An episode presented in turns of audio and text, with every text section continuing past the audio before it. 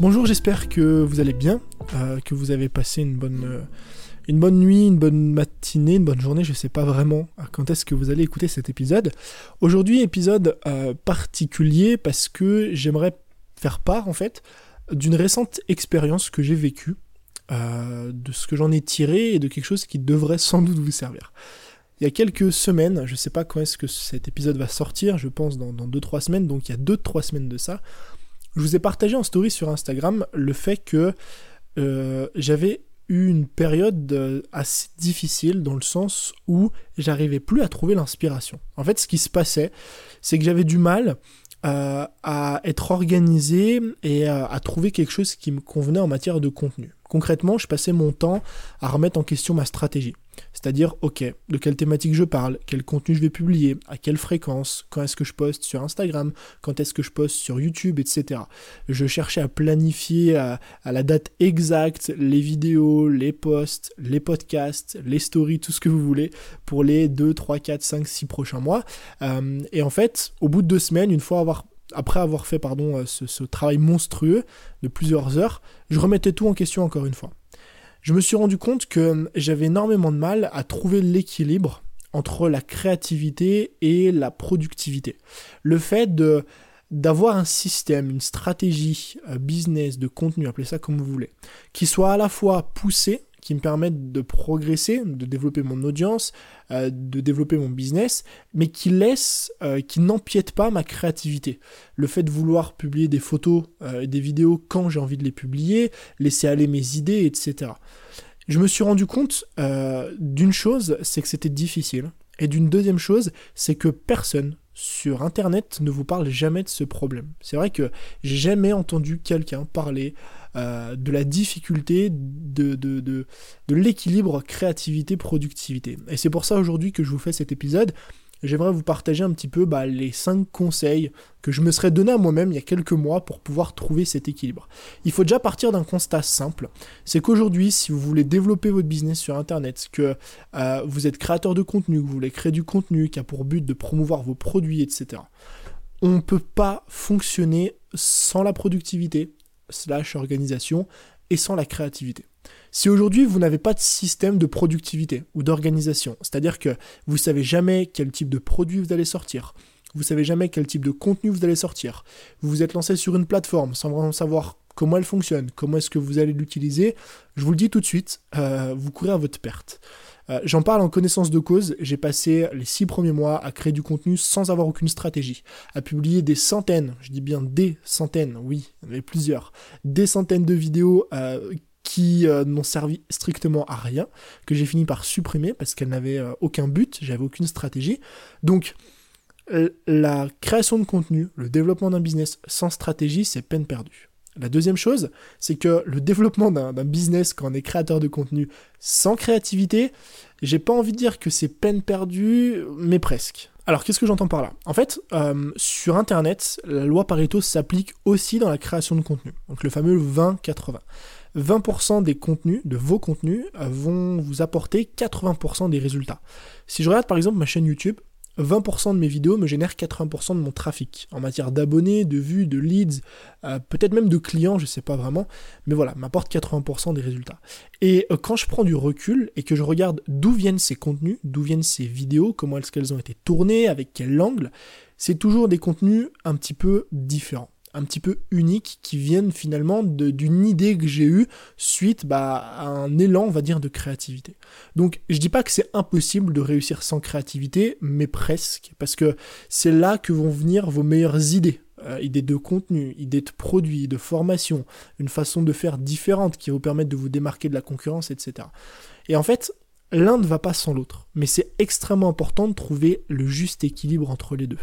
Moi, euh, pendant très longtemps, c'est le problème que j'ai rencontré, que peut-être tu, vous rencontrez aujourd'hui, c'est que J'étais tellement concentré sur le fait d'être productif, parce qu'on nous tanne vraiment depuis des années et des années et des années, euh, avec des stratégies de productivité, le fait qu'il faille toujours être productif, toujours être organisé, toujours planifié à l'avance, etc., que je me suis enfermé en fait dans un quotidien où je laissais plus de place à ma créativité.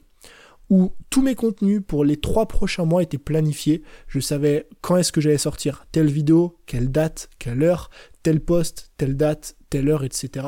Et en fait, le fait d'être tellement strict avec cette organisation et cette productivité, cette stratégie, appelez ça comme vous voulez, ça ne laisse aucune place au jour le jour. Ça ne laisse aucune place à la créativité, aucune place finalement à des vidéos que parfois j'avais envie de tourner, mais que je m'empêchais de tourner parce que ça allait pas rentrer dans mon planning. Et peut-être, parce que je vous le dis, j'avais des idées de vidéos euh, qui étaient très sensibles, peut-être que certaines de ces vidéos auraient pu être très virales, auraient pu cartonner, auraient pu euh, m'aider finalement à toucher encore plus de personnes, aurait fait partie de mon 20-80, mais je les ai pas réalisés, je les ai pas publiés parce que je m'étais vraiment trop freiné en matière de productivité. Et euh, depuis peu, bah, j'ai essayé justement de sortir de ça, de sortir de euh, cette bataille sans cesse, cette confrontation entre la créativité et la productivité, et j'essaye, je dis bien j'essaye parce que c'est encore quelque chose sur lequel je travaille, de trouver cet équilibre. Je vais vous partager 5 conseils, 5 choses que j'ai commencé à mettre en place et qui vraiment m'ont aidé dans cette recherche d'équilibre entre créativité et productivité et qui j'espère vous aideront. La première chose, c'est de créer une stratégie de contenu. Alors, créer une stratégie de contenu, je ne vais pas rentrer dans les détails en expliquant exactement euh, comment, comment ça fonctionne, à quoi ça sert, mais dans les grandes lignes, une stratégie de contenu, c'est la base. Si vous n'avez pas de stratégie de contenu, que vous ne savez pas quel contenu vous allez publier, quand, comment, à quoi il va servir euh, Est-ce que euh, c'est là que votre audience consomme ce contenu? Est-ce que c'est là que vous allez trouver vos clients, etc. Euh, vous partez déjà très mal. Avant toute chose, avant même de chercher des nouvelles façons de faire, des, des nouvelles idées de vidéos qui vont cartonner, etc., construisez, mettez en place une stratégie de contenu, parce que c'est là que va passer votre succès, votre réussite. Il y a trois grandes questions à se poser, d'accord, euh, qui vont vous permettre un petit peu d'établir un début de stratégie de contenu. On pourra en faire un épisode complet, même une formation complète, si on rentre dans les détails. C'est pour ça que je vous pose, je vous donne, pardon, juste trois questions à vous poser. La première question, c'est quelle audience est-ce que je vise aujourd'hui et sur quelle plateforme est-ce qu'elle se trouve? Euh, si vous visez des, cadres, euh, des entrepreneurs, de PME par exemple, des, des personnes qui sont propriétaires d'entreprises de plus de 50 salariés, euh, peut-être que vous n'allez pas essayer de développer une audience sur TikTok. Il y a de fortes chances que cette personne ne se trouve pas sur TikTok, mais qu'elle consomme du contenu ailleurs, peut-être sur un podcast, peut-être des magazines, peut-être euh, peut-être qu'elle est sur LinkedIn, etc. Comprendre qui est son audience et où est-ce qu'elle se situe, c'est extrêmement important dans notre stratégie de contenu. Allez sur YouTube uniquement si la plateforme vous plaît et si votre audience y est. Sinon, il n'y a aucun intérêt à aller sur YouTube. Deuxième question, euh, sur quelle plateforme plutôt est-ce que je vais me concentrer? J'utilise bien le terme concentrer, se concentrer. Pourquoi? Parce que ça ne sert pas à grand chose d'être partout. J'en ai fait les frais, encore une fois, je vous partage vraiment mon retour d'expérience parce que j'ai testé énormément de choses. J'en ai fait les frais d'essayer d'être partout, c'est impossible. Euh, si vous êtes tout seul, si vous n'avez pas d'équipe, que vous n'avez pas un business qui est vraiment structuré, c'est pas possible d'être à la fois sur YouTube, sur Instagram, sur un podcast, d'avoir un blog, d'être sur LinkedIn, d'être sur Pinterest et de faire les choses bien. Mon conseil, c'est de choisir deux plateformes une euh, plateforme principale et une plateforme secondaire. Par exemple, YouTube, Instagram. YouTube, plateforme principale parce que vous avez un contenu qui est référençable, un trafic long terme, et Instagram, plateforme secondaire pour connecter avec votre audience et peut-être euh, voilà, euh, partager un petit peu plus de, du jour le jour. Donc, quelle plateforme j'utilise? Une plateforme principale, une plateforme secondaire. Et troisièmement, quel contenu je publie? Contenu, c'est la fréquence, le type de contenu. Si vous répondez à ces trois questions, quelle audience je vise, où est-ce qu'elle se trouve? Quelle plateforme j'utilise, ma première, ma seconde, et quel contenu je publie à quelle fréquence, vous avez un début de stratégie de contenu qui est déjà intéressant. Et ça, je le mets comme premier point parce que bah, avoir une stratégie de contenu, c'est un petit peu la base de votre organisation, la base de votre productivité. Sur les 30 90 prochains jours, vous devez savoir quel contenu vous publiez, sur quelle plateforme et à quoi il va servir. Deuxième euh, conseil, qui, va un peu à l'encontre en fait de ce qu'on vous dit souvent sur internet, mais moi il a été utile en tout cas, enfin il a été utile pour moi donc je vous le partage, c'est de réduire votre timeline euh, de contenu, de planification. Euh, pendant très longtemps j'ai fonctionné avec un mode de planification sous 6 mois et 3 mois. C'est-à-dire que je me posais la question, ok, d'ici 6 mois, qu'est-ce que je veux accomplir comme objectif et quel contenu, produit est-ce que je vais sortir dans les 6 prochains mois? Et ensuite, j'ai fait ça sous 3 mois. Donc sous 6 mois, c'est très compliqué parce que ça vous demande de planifier énormément de contenu, alors que vous ne savez pas forcément où vous serez dans 6 mois. Et sous 3 mois, c'est encore euh, faisable, enfin c'est faisable parce que je l'ai fait, savoir quel contenu on va publier pour les 3 prochains mois. Mais le problème que j'ai rencontré, c'est que le fait de planifier trop à l'avance, euh, ça ne laisse pas assez de place, j'ai envie de dire, au hasard. Ça laisse pas, ça laisse pas de place à la créativité, ça laisse pas de place aux contenus spontanés qui peuvent faire partie de votre 2080. Si vous avez posé sur papier tous les contenus que vous devez publier pour les trois prochains mois, ce qui va se passer comme ça s'est passé pour moi, c'est que dès qu'une idée va vous venir, une idée qui parfois peut changer la donne, vous allez vous dire non, ça rentre pas dans mon planning, je vais le garder pour plus tard. Résultat, plus tard n'arrivera jamais et vous n'allez jamais publier cette vidéo, jamais publier ce contenu. Donc, je réduis ma timeline de planification à seulement un mois. En gros, je sais ce que je vais publier comme contenu pour les 30 prochains jours. Et c'est tout. Je me pose pas vraiment la question du après. Sinon, j'ai euh, trop, selon moi, de restrictions en matière de productivité, d'organisation, et ça laisse pas assez de place à la créativité. Après, à vous d'ajuster la timeline. Vous pouvez planifier seulement les deux prochaines semaines si vous avez envie. Moi, je trouve que un mois, en fait, c'est le juste milieu entre j'ai assez de vision euh, et je laisse assez de place à la créativité. Le troisième point, troisième conseil, euh, c'est de savoir, donc c'est de prendre des notes, mais de savoir bien les prendre. Quand je parle de notes, je parle surtout de prise de notes en matière d'idées. Euh, on a tous connu ça, je pense. Hein. Moi, ça m'arrive depuis le début, dès que j'ai commencé un petit peu à me, à me pencher sur ce projet, à vouloir euh, être indépendant, à vouloir créer du contenu sur Internet. Dès qu'on commence à monter un projet, il y a plein d'idées qui fusent dans notre tête le nombre de fois où j'ai eu des idées sous la douche, le nombre de fois où en pleine nuit j'étais en train de penser à un truc, je me suis peut-être pas réveillé parce que je dormais pas, mais j'ai pris mon téléphone et j'ai noté l'idée parce que je voulais m'en souvenir, etc. On passe notre journée à avoir des idées, je sais plus exactement le chiffre, mais je crois que ça dépasse les 60 000 idées par jour, ce qui fait beaucoup d'idées à la seconde. Le problème, c'est qu'on n'a pas vraiment de système ou la plupart des gens n'ont pas de système pour traiter ces idées-là. La plupart du temps, ce qu'on fait, euh, c'est qu'on a une note sur euh, les notes de l'iPhone, sur Evernote, sur Beer ou une autre plateforme, on a sur nos téléphones une note qui recense toutes ces idées. Qui recense toutes ces idées. Au début, c'est gérable parce qu'il y a 2-3 idées, mais au bout d'un mois, il y a 70 000 idées. On ne sait plus quoi en faire. 90% de ces idées, on les a oubliées et on se retrouve à supprimer la note pour en créer une nouvelle. Et parfois, on passe peut-être à côté d'idées qui peuvent changer la donne en matière de business. Avec le temps, j'ai créé un système de gestion d'idées en deux phases.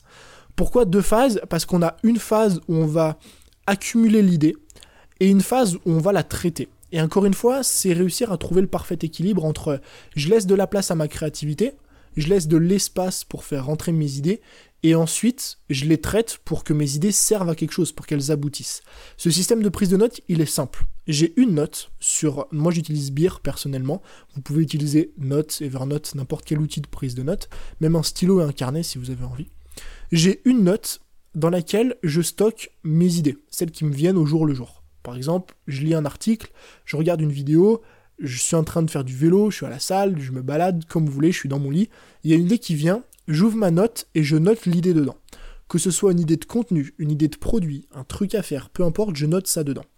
Et euh, tous les lundis matins, tous les lundis matins, j'entre dans ma deuxième phase. La deuxième phase, c'est la phase de traitement. C'est-à-dire que je vais prendre cette note, je vais traiter chacune des idées pour remettre ma note à zéro, qu'elle n'ait plus aucune note. Et quand je parle de traitement d'idées, c'est-à-dire que soit, si par exemple c'est une idée de contenu, donc je vais regarder toutes mes idées de contenu que j'ai, que j'ai notées durant la semaine, et je vais les traiter. Est-ce que oui ou non cette idée est bonne, ou est-ce que euh, c'était juste une idée qui m'est venue comme ça, que je pourrais jamais réaliser? Si c'est une idée qui m'est venue, qui finalement je me rends compte qu'elle était claquée, euh, et que je tournerai jamais une vidéo comme ça, euh, je la supprime. Si c'est une idée qui est bonne, je la prends, je la supprime, mais je la retranscris dans euh, des notes d'idées de vidéos que j'ai sur mon ordi, des vidéos que je vais vraiment réaliser. Je fais ça avec mes idées de produits, je fais ça avec mes idées de projets, etc. Pourquoi c'est important? Parce que 100% de vos idées ne seront jamais bonnes. Euh, on peut pas dire que 100% des idées qu'on a sont bonnes, c'est pas vrai. Par contre, si seulement 10% ou 20% de ces idées-là sont bonnes, le fait de les traiter, ça permet de les garder sous la main et d'en faire quelque chose. Et justement, en utilisant cette façon de fonctionner, on va dire, ce système, bah, ça vous permet de jongler parfaitement entre la créativité, je laisse rentrer un maximum d'idées toutes les semaines, et la productivité, parce que chaque lundi, je les traite et je transforme ces idées en quelque chose de concret. Le quatrième conseil, c'est d'arriver à identifier les contenus euh, alors que j'appelle essentiels. Alors, avant de vous expliquer, déjà, qu'est-ce qu'un contenu essentiel? Un contenu essentiel, pour moi, c'est un contenu à côté duquel on ne peut pas passer parce qu'il est essentiel à notre business. Dans cette catégorie-là de contenu essentiel, je vois deux types de contenus. Premièrement, les contenus qui nous permettent euh, de toucher notre audience, donc de développer notre audience. Les contenus sur YouTube, par exemple, les vidéos 20-80 dont on parlait tout à l'heure, 20% des vidéos amènent 80% des vues. Donc ce type-là, c'est pour moi un contenu essentiel parce qu'il permet de développer, votre audience. Et le deuxième type de contenu essentiel, c'est euh, les contenus qui me permettent de promouvoir un produit.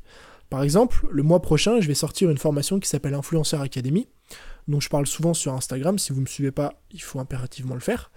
Euh, et de cette formation va découler plusieurs vidéos qui vont parler justement de, euh, bah, du fait d'être influenceur, de comment trouver des partenariats, etc. Il y a maximum 3-4 vidéos qui vont accompagner cette formation. Une fois que j'ai identifié ces contenus essentiels, le 20-80 qui me permet de toucher mon audience et les contenus qui sont euh, accompagnés ou qui accompagnent plutôt mes formations, je me retrouve avec une liste peut-être de 10, 11, 12 contenus maximum. Pourquoi? Parce que en général, les contenus qui sont essentiels à votre business ne sont pas forcément nombreux. Donc une dizaine, une douzaine de contenus pour les 30 prochains jours. Suite à ça, une fois que je les ai identifiés, je vais pouvoir compléter le reste de mes contenus. Admettons, bah, tous les mois, euh, je publie en moyenne 20 vidéos YouTube, d'accord? Ce qui fait beaucoup de vidéos, mais c'est une moyenne pour vous donner une idée. Chaque mois, je publie 20 vidéos YouTube. J'ai identifié mes contenus essentiels, ça représente 12 vidéos YouTube. Ça veut dire qu'il me reste 8 vidéos qui vont être finalement euh, des contenus liés à ma créativité. Soit des sujets que j'ai envie d'aborder, soit des histoires personnelles, un vlog, etc. Depuis que j'ai réfléchi comme ça, euh, je trouve beaucoup plus l'équilibre entre des contenus qui me permettent de développer mon business et de gagner ma vie, et des contenus créatifs euh, qui me font plaisir et qui me permettent encore une fois de développer mon contenu et développer mon business. Pourquoi? Parce que comme on l'a dit précédemment dans le podcast, la plupart de ces contenus-là qui sont créatifs sont souvent des contenus qui apportent énormément de résultats. Donc commencez par identifier les contenus qui sont essentiels à côté desquels vous ne pouvez pas passer et ensuite complétez les contenus que vous allez publier ce mois-ci avec des contenus qui sont créatifs. Dernier conseil, euh, c'est lié à une story que je viens juste de réaliser donc quand l'épisode va sortir, euh, une story que j'ai réalisée il y a quelques semaines, euh, qui est une story ASMR. Ce quatrième conseil, il est simple. Il peut paraître trop simple même pour être vraiment efficace, mais croyez-moi qu'il l'est. C'est de consommer d'autres contenus. Alors quand je dis d'autres contenus, c'est quoi? C'est des contenus qui ne sont pas liés à votre thématique. L'idée de ma story ASMR, pourquoi je vous en parle? Parce qu'elle a généré beaucoup d'engagement euh, beaucoup de réponses en story parce que les gens ont trouvé ça super marrant euh, parce que euh, c'est quelque chose qu'on voit jamais dans, la thématique de la création de contenu du business sur internet parce que ça m'a permis aussi de convertir beaucoup de personnes vers la liste de mon matériel etc donc c'est vraiment une story qui m'a apporté beaucoup de résultats. Et cette idée elle m'est venue la dernière fois en baladant sur Instagram j'ai vu une personne qui s'appelle Océane et qui faisait des, des vidéos YouTube où elle parlait en ASMR mais elle prenait ça avec vachement d'autodérision, si vous voulez. Et en fait, j'ai trouvé le concept génial, et il m'est revenu il y, a, quelques minutes, du coup, euh, quand j'ai voulu faire cette story. Je me suis dit, pourquoi pas faire une story ASMR euh, ça va être un peu marrant, c'est quelque chose qui est rarement vu dans ta thématique, et sans doute que euh, ça va faire interagir pas mal de personnes. Et si je vous parle de ça, c'est parce que ça vous permet le fait de consommer le contenu des personnes qui ne sont pas dans votre thématique, de trouver des idées, des concepts, des façons de faire, bah, finalement qui ne sont pas encore une fois dans votre thématique. Si je reprends mon exemple avec la SMR, euh, j'ai jamais vu euh, une personne dans le business, dans la création de contenu, faire des stories, même des vidéos euh, ASMR. Pourquoi? Parce que c'est vraiment deux opposés, c'est deux choses qui n'ont rien à voir. Et le fait de prendre le concept de cette personne-là, de cette fille-là, et de l'adapter à ma thématique, même si là on parle que de story, bah c'est apporter quelque chose de nouveau, quelque chose de fun, quelque chose qui n'est jamais vu, et c'est se démarquer justement des autres. Donc c'est peut-être pas le meilleur exemple, le fait de parler de story ASMR, mais gardez toujours en tête que ce que font les autres, parfois, même si, si ça n'a rien à voir avec ce que vous faites, ça peut vous apporter une idée qui peut changer la donne. Un concept, une façon de faire, que ce soit une vidéo, un post Instagram, que ce soit même la façon dont vous allez communiquer avec votre audience, la façon dont vous allez réaliser une story, ça peut vraiment faire la différence. Donc pour trouver l'équilibre, moi je suis passé par ces cinq étapes. Créer une stratégie de contenu, réduire ma timeline de contenu, donc sur 30 jours, savoir prendre des notes, identifier les contenus essentiels pour compléter avec des contenus créatifs et consommer le contenu d'autres personnes qui ne sont pas du tout liées à mathématiques. J'espère en tout cas que cet épisode vous a plu et surtout va vous aider. Si jamais euh, vous voulez soutenir le podcast, c'est très simple et c'est gratuit. Euh, ça me ferait vraiment plaisir. Il vous suffit de laisser une note sur Apple Podcast et de partager votre avis. Je vous remercie en tout cas d'avoir écouté cet épisode jusqu'à la fin. Je vous dis à très vite. C'était Tony. Ciao